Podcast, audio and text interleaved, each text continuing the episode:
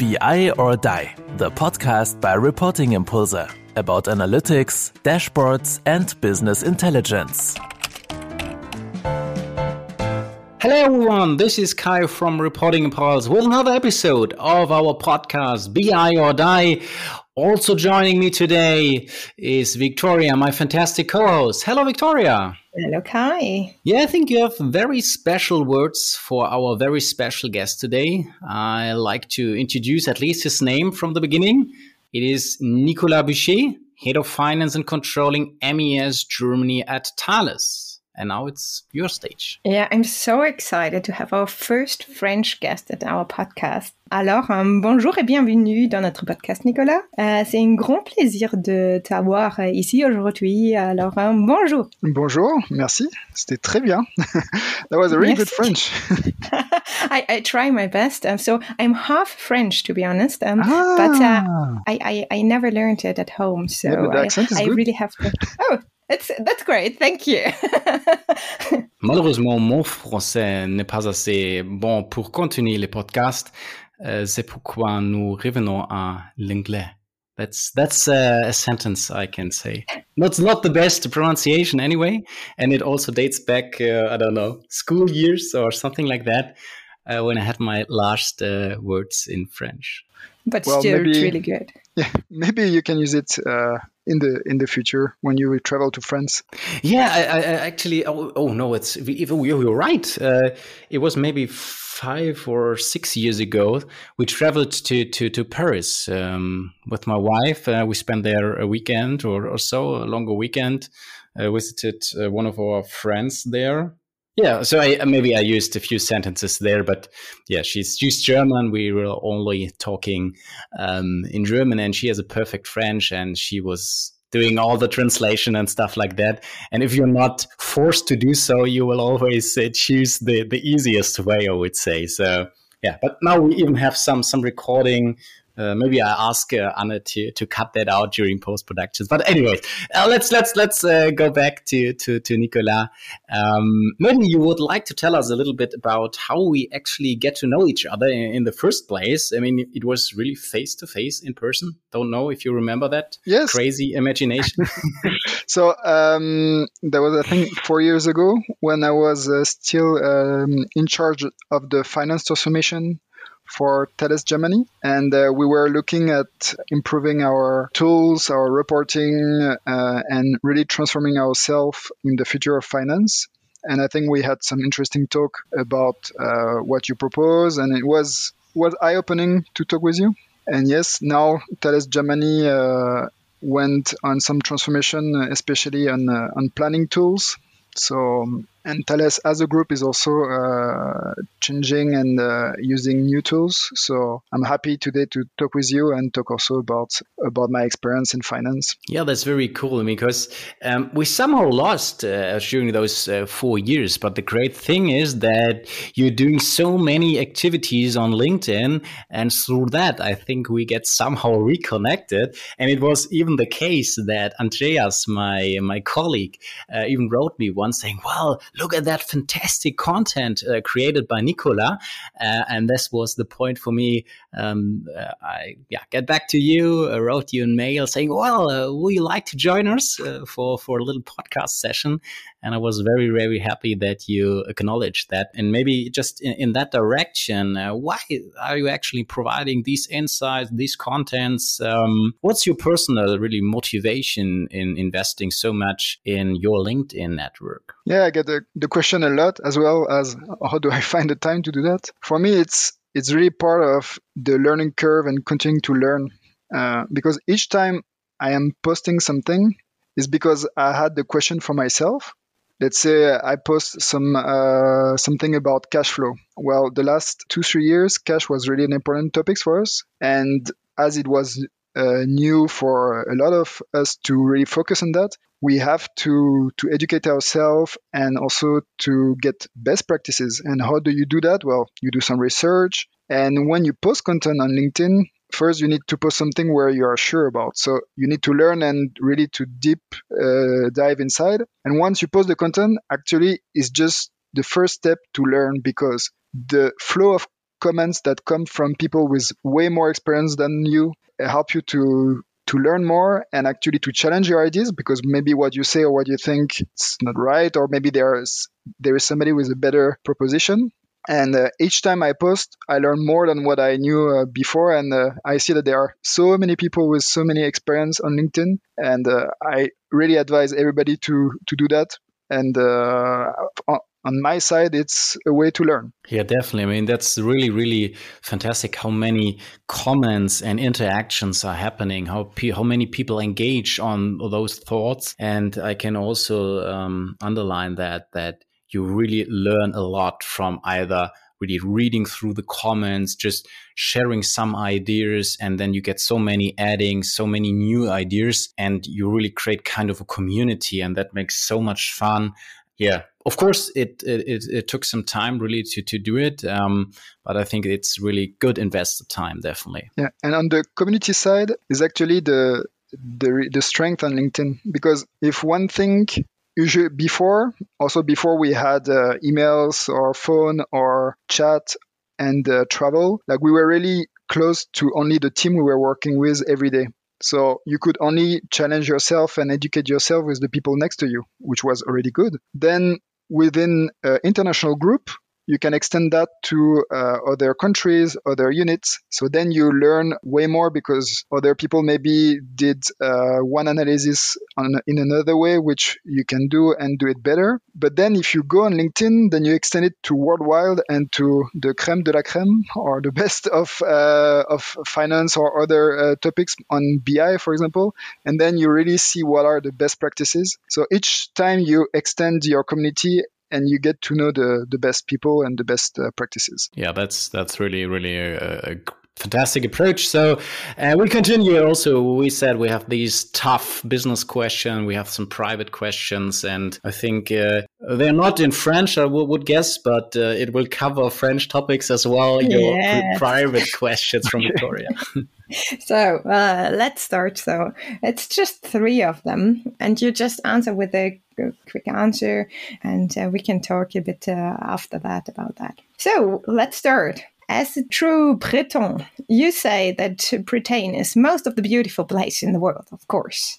What makes it so special? Well, you have the sea, wild sea. You have its nature, and then you have seafood, and you have a really like uh, temperate weather. So it's always really uh, it's never too hot, never too cold. So that's why I really like it there because you are in line with nature and uh, the food is also really pure because the seafood there is live and you eat it raw. So I advise everybody who didn't go there yet to go and visit Brittany. I can say the same thing. So uh, you're so right. so, second question uh, Do you like sports? And if so, what kind? Uh, well, currently, I just bought a Peloton bike. I don't know if you saw the commercials. And uh, oh no, my, my, my, my, my colleagues make fun of me and ask me whether it wouldn't be something for me, and I didn't heard about that. Uh, but yeah, maybe you can share your experience. That's really really funny. Yeah, no, but like before I played football, I also played a bit of rugby. But now, like with kids and also uh, uh with, uh, I, st- I still want to work out, so I work uh, first at the gym, but now I work at home. And uh, I also bought so the Peloton bike because you have basically a, a gym in your in your home and you have the best instructors of the world just for you and it's like they really engage with you and uh, they motivate you while you ride. And the music is so good the content is so good. Like each time i'm going there just for 20 minutes 30 minutes and then i stay one hour one hour plus. So and you can compete against other people you can compete against yourself. So it's really motivating. I really i find that business model quite interesting because they combine the the software more or less or the training stuff plus uh, their their own um, bikes. Uh, so there's this hardware software combination, or they really offer great trainings, and that would be cool to to think whether there's also an adaptation for business training or something like that. But uh, I didn't had any ideas so far, but I really, if I thought that, because it's, I mean, the, the, the prices you you can you can buy it directly or there's a monthly fee or something like that. So it's quite expensive, I, I would say, but uh, the idea really is very cool. Yes. Yeah. Last time when I uh, when I was talking to a business partner, he was of, on, on some kind of um, peloton, and uh, and he I, I just saw him walking. Well, it seems that he was walking. It was really funny, and it was funny and make the good atmosphere talking to somebody doing doing sport, but right at the same time business. I thought this was right, uh, really type of new work. Yeah, but on the Peloton bike, you cannot work like because you are fully inside. There is music. There is like you are sweating. You are out of breath. It's impossible to work at the at the same time. But I also remember one of our uh, discussions on the phone, Victoria. I don't know when it was. It was also in preparation of any of those podcasts, and I took you with a, a, a jogging round, right? Do you remember? Yeah, it was yeah. uh, ten o'clock or something in the evening, and I say, "Oh well, we need to, to have a little chat." Uh, I just take you with uh, my, my my running around. So this is all quite quite cool. So then go for for question three. You have two little daughters. Um, what are the three things you have learned from them, and what would you like to pass on to them? Well, first, I'm learning a lot from them. Like it's impressive how we how one can learn from uh, kids. That's something uh, that uh, really surprised me at the beginning. But something I would like to teach them first. The I think what I like is to be as a father, like to help them in the outside of the house, really to explore and be comfortable outside of the house. Uh, I think as a father, we, we are maybe like more comfortable doing that and bring them in new situations. And I, like each time I go to France with my, uh, I went with my bigger daughter, and it was always an experience for her, and she was always a bit transformed after that. And uh, then, as we are talking about France, I want to bring them the French culture. That's important for me because I was also uh, raised with two culture. My mother is comes from Belgium, uh, from the Flemish side, and my uh, father from comes from Brittany. So I I know like the really the the strength of having two culture, and I want that they they have that. And on the last point, uh, maybe I think one important thing that we don't learn at school is financial education. Uh, so not finance what we do in uh, in our companies, but uh, rather par- personal finance. That I want to to make sure that they like they, they learn about that and that they they can be uh, financially independent really soon. Also when they when they are old. Yeah, really good. I, that, the last point I really like. I think that's really important. Um, I, I, thought about this question. Uh, I have two daughters too um, before this podcast, and um, what I I, I thought um, um, is is also to um, to give give them a feeling or a good method to find the balance between work, excitement, really fast life, and staying stable and balanced inside. So that's something I think in in our world is. Uh, quite important too. And you also founded a company so that they are uh, somehow financially independent afterwards. No, no, just kidding. so let's start with the business part. Um, first question: uh, You've already worked in a lot of countries. I, I, I, I, think it was Luxembourg, Singapore, US as well, and you are currently working in a French company in Germany uh, with an international team, as you said. Um, what difference and similarities are you observed, or do you have observed in the understanding of the role of, of finance and controlling? You mean between the countries?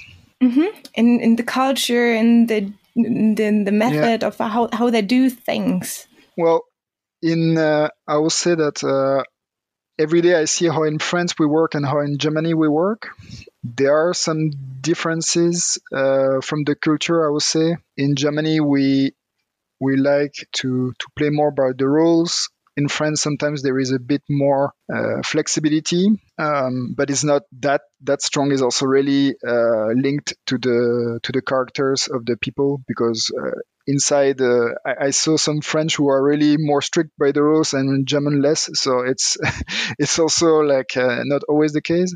In Singapore, what was really really interesting is that the juniors when they come in the in the consulting team consulting uh, company I was uh, PwC they they were really freshly out of school and they wanted to use what they learned at school but uh, that's uh, that's not really the case because uh, it's not a book what we have every every day when we go to the client and audit the client. So we had to help them really like change a bit how, the way they think and think by themselves and not always think okay what is what did i learn at school and how can i apply that? So there was something uh, uh, really that marked me in the um, in singapore and in luxembourg. There was there was a mix between belgian french and germans.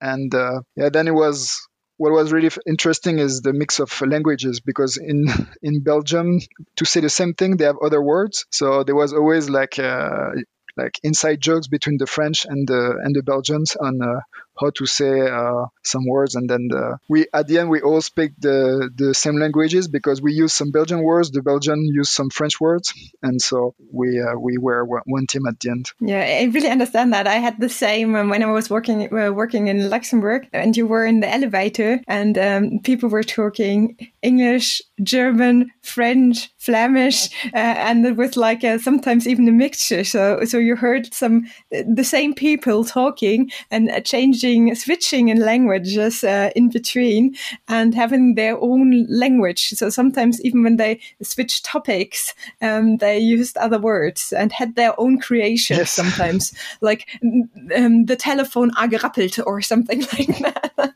Uh, that's funny because I mean I can also bring in some some stereotypes uh, if you like. Um, I if you started your your your words, uh, Nicolas, I had to thought about um, one of my yeah feelings or experience I had during during my my internship uh, in London. Uh, they were just more or less a German team, and there was a, uh, the British team. We were all in internships, and um, then we had kind of a, of a task brainstorming for for anything. I don't know uh, the the topic. I'm is not aware of that anymore. It doesn't matter, anyways.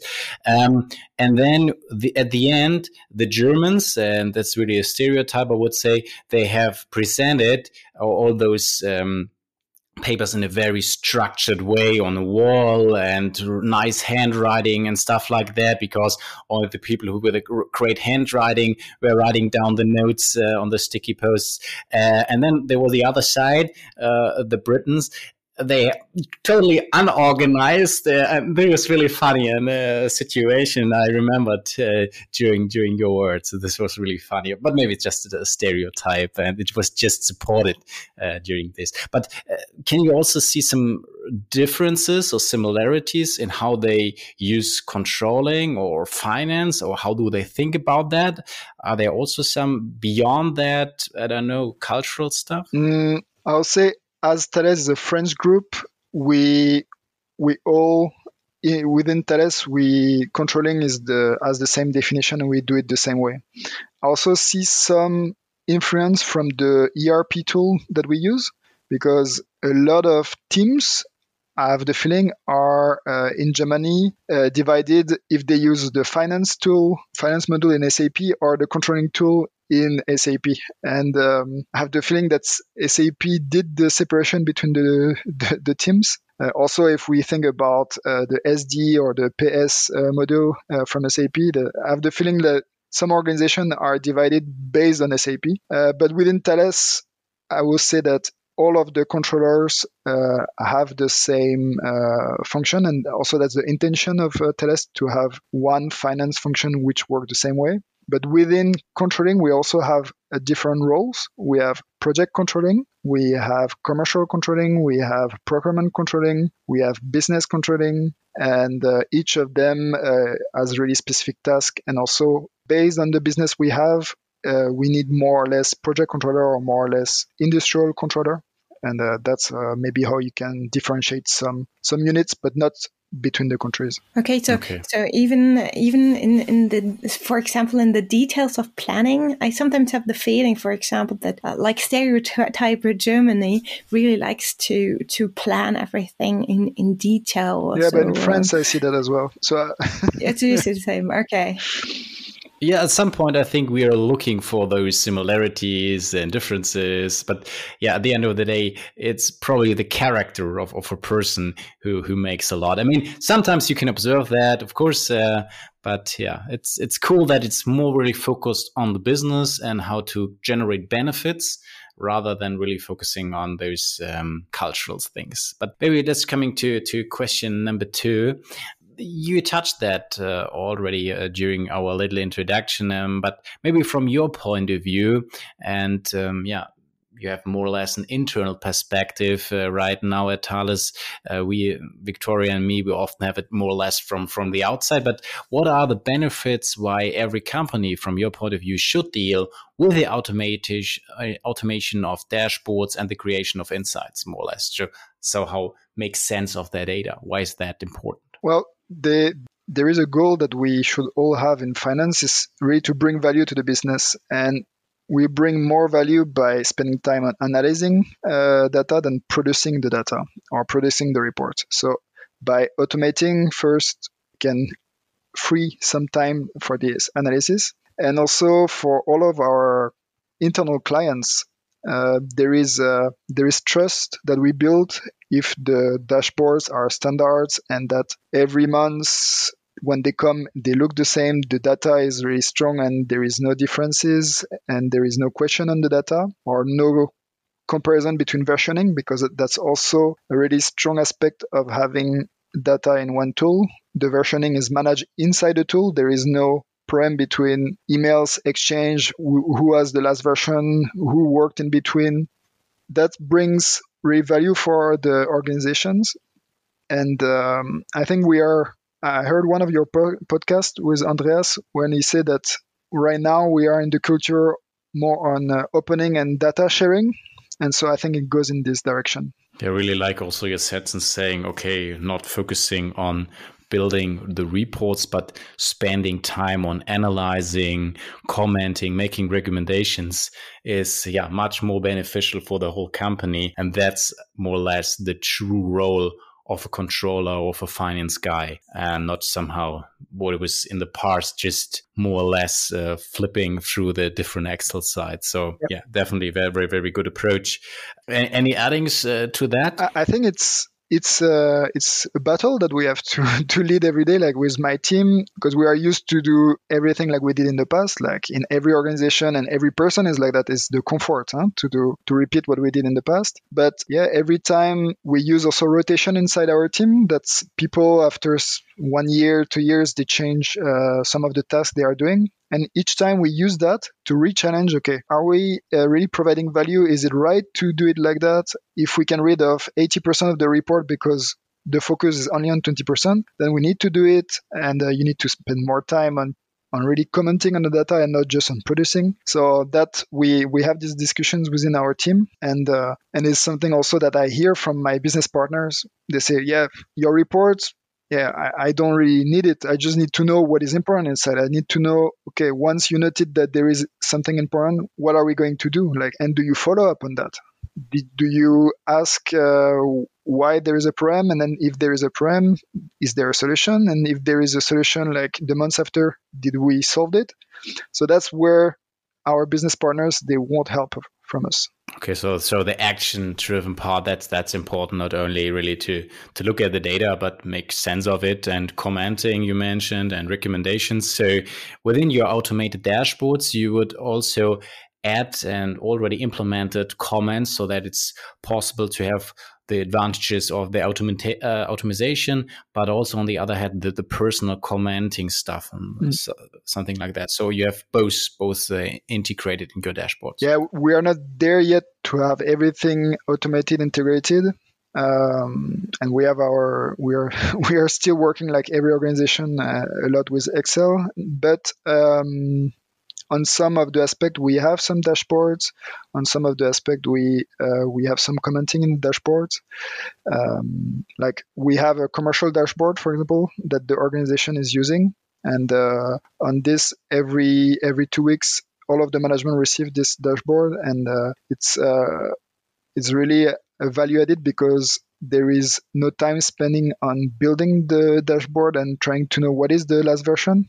It's really time on understanding the dashboard and uh, if there is action on that to work on the actions. And you you comment directly in in your tool, or do you no, do, you do not that yet, um, not external? Yet. There is we don't. Okay. Uh, we don't have this uh, function yet. Cool. So the, so the idea, of the big picture is uh, already in place, uh, and and you started step by step. I mean, that's the, the normal case in all our organizations. It's normally not the big bang, but just you need to start and then you you continue step by step and uh, yeah we're improving every day. I mean you mentioned you're not looking only at the data every month so two weeks i think that's already an improvement. You're not waiting the whole month though. Probably in, in the next years you will come to one day or hours or whatever uh, and also integrate then comments make them accessible. Mm. um, so yeah that's always a process like to like to uh, like to see and, that and, and on the on the data if it's daily weekly and monthly i think is also depending on the business. We have a business where it doesn't really make sense to look at it every day because we have a long lead uh, business. We are producing tubes for satellites and you need uh, nine months to one year to produce them, and it's projects that are that last uh, at least one year. So we are more on the monthly basis, uh, and um, already to have a good, accurate monthly forecast is something that we improved, and uh, and every yeah the organization works like that. And I think bring it bringing it daily will not bring more value what is better is really that between two uh, two months that something happens. That's really important because that's the risk only working on the reporting and not on uh, on what happens in between. Yeah, for sure. It's always you need to to challenge uh, it concerning your your business model, whether it makes sense if you're more more related to to operational work, to to production or stuff like that. Then we're talking about seconds or minutes or whatever. Uh, but of course, in, in finance and in controlling it, it's not always necessary and uh, why should we do that and do all the effort if it's not an added value to the business? So that's a, very a very good point really to to challenge uh, that right from the beginning. So we went. We go on to second, uh, the third question. For from your internal view, um, you have um, you have introduced from in your finance position um, this process um, of the introduction of um, agile tools um, sometimes, and it was really successfully and used by the business users. What were your successful factors? I didn't personally do that. It's more the organization did that. Uh, I was uh, I led the finance transformation for a few years, but then after I became uh, part of really of the operational uh, finance. So I was more like a, a contributor and, and, an actor inside the transformation. But we we are now in a world where we live with France, where it's the group and they they decide on some tools. We have Germany where there is also some uh, other tools. I explained to my team and also to our business partners that we will have more and more tools like uh, we have on our phone many many apps and we need to take any new tool like we take a new app meaning let's start go inside see how it works most of the time they work always the same way and if we have questions, then we go to people who uh, have already experience with the tool. And maybe we go online and we check if there are some YouTube tutorials or some community uh, blog which explain how to, in Power BI, maybe how do you do a, a filter or a slicer. And uh, it's the same way than if you look at your phone. I, I don't know anybody who goes in the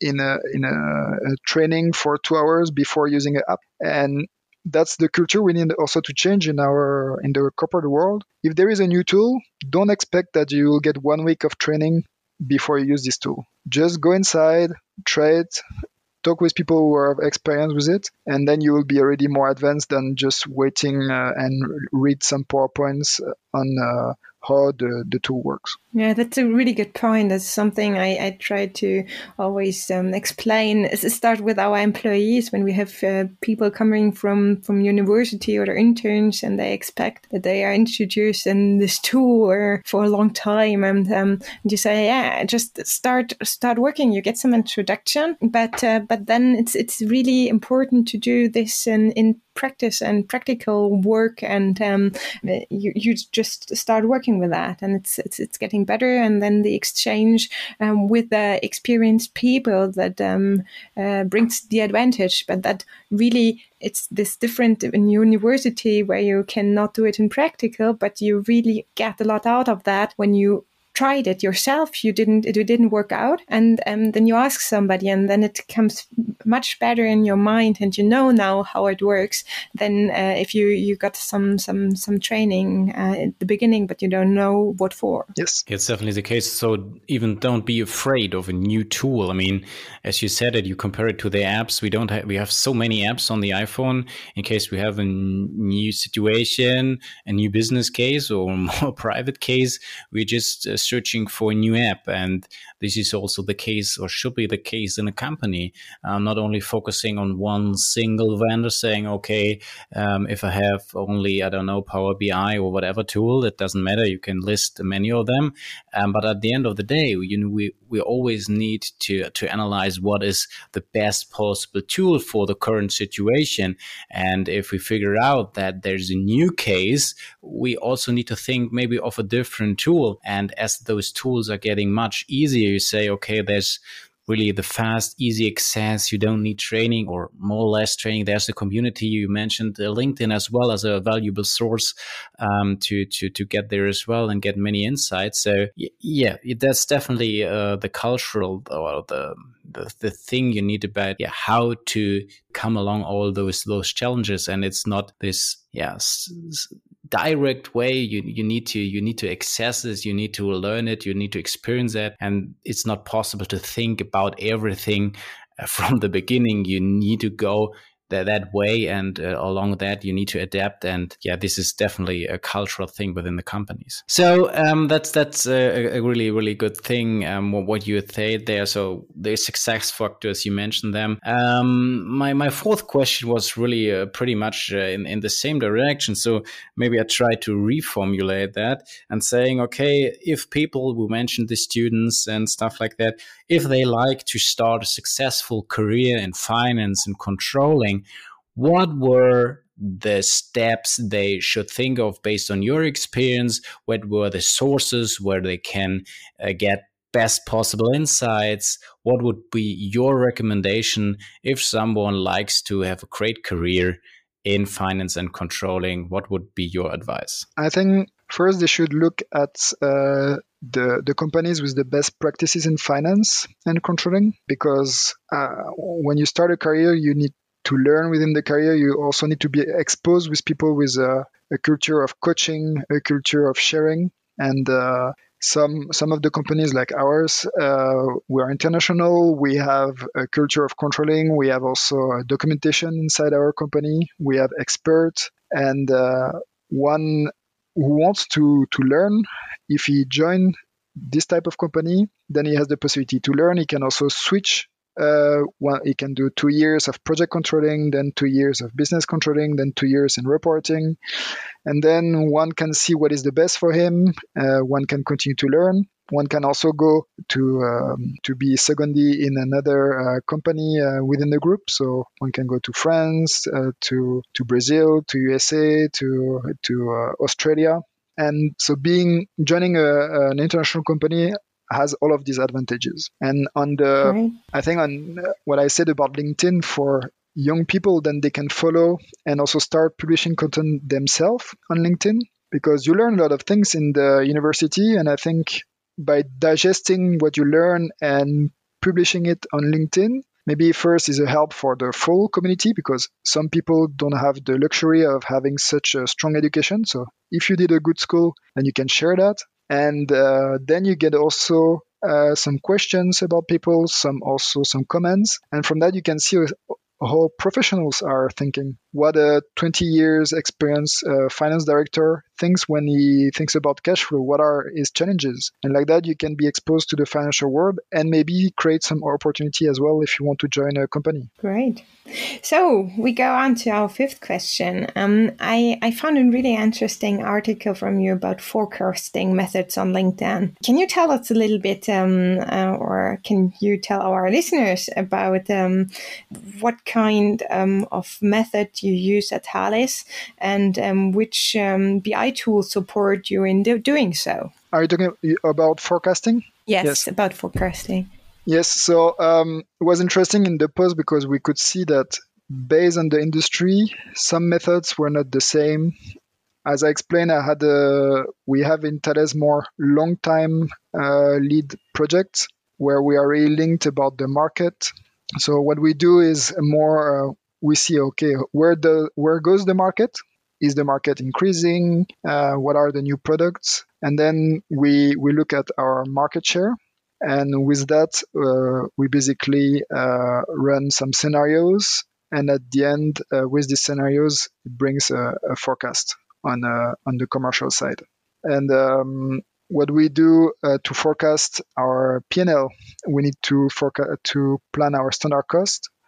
We have a production where I am, and uh, we are really linked about the hourly rate. And so for an hourly rate, is basically all of the costs from the company, which are mainly linked to uh, personal cost, and then divided by all of the working hours or build hours uh, you can plan for the year and that brings you the hourly rate. And uh, with all of these components, uh, if you know how many products you are going to produce and their cost and their selling price, then you have the margin, and uh, which brings you uh, with some some non-direct cost, you have the EBIT after. So it's um, it's really we start with commercial because without commercial we don't know what we are going to sell and produce and once we have that we see how, how, how much will be our standard cost, and then it, with that we have our EBIT. Oh, really interesting. But you're right. I think it's really it makes it different of what kind of um, uh, of uh, of industry you are. I, I just uh,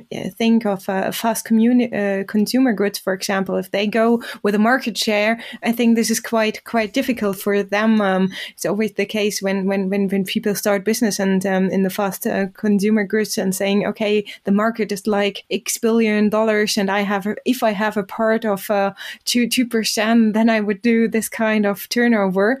Um, but I, I, yeah, you're right. In your your your your your uh, industry, it, I, am sure it, it works very well. Uh, what kind of, of BI tools did you use for that? So that's really, I think, for your auditors who are really more um, interested about BI is. Uh, we have really a, a, a good case because almost at each each line we have different tools. And it's also historical. It's also because we are in between france and germany. So the the sales team is in france. So they use the the sap that we have, and then we have a, a BI uh, behind SAP, so SAP a Business Warehouse BI. Mm-hmm. So that's for the commercial part. Then for the for the cost and the headcounts planning, we use the the German tool that we have uh, implemented. Uh, Germany implemented it two years ago, and we started this year with them. So it's more on uh, IBM uh, planning analytics. Mm-hmm. And then um, with that, we still compute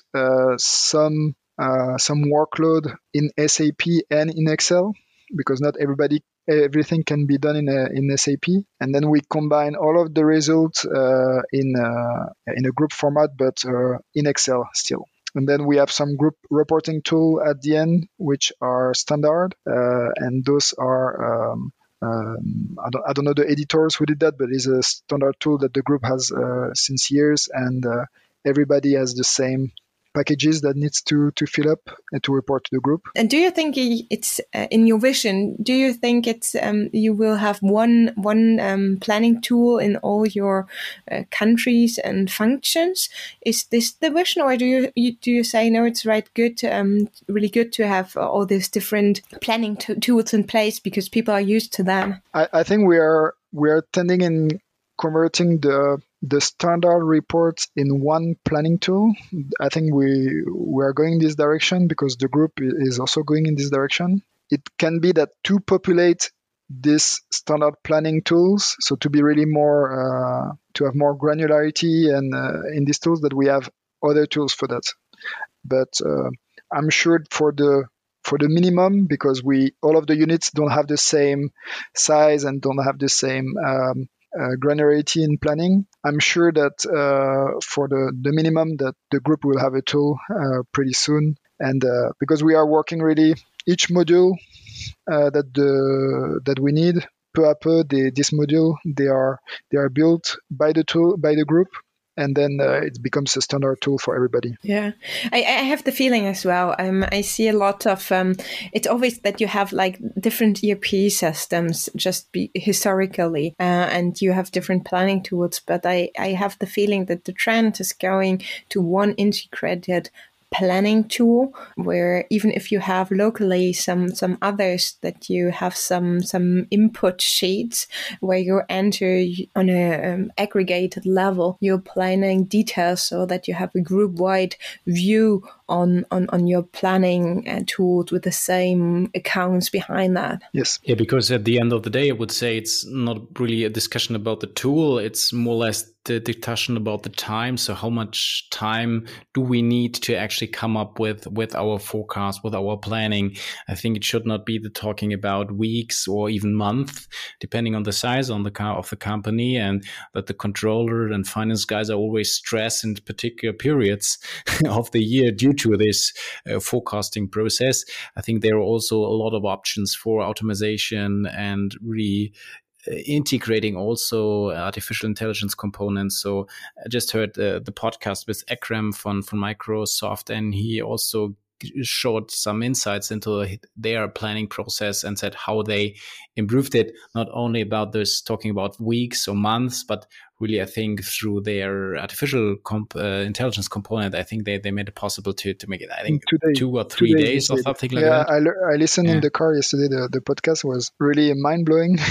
Um, but it's also um, yeah microsoft is an example that uh, they are leading the change with their own tool or with other tools and um, it's they're they're also in a business where they have more transactions and uh, maybe uh, we are more in the project business so each each company needs to adapt also to his business what Definitely. what i advise to everybody because um, is not to get lost in the details take a step back when you plan and use your common sense. At the end, the if you if you plan your PL on a small sheet of paper, the res- the result if you do the details planning will not be that far. And um, it's also important to do that to to challenge what comes out of the of the machine. Yeah, I think that's really that's true that's really true. It's uh, that um, even listening to to mind blowing podcasts uh, still stay at your business and um,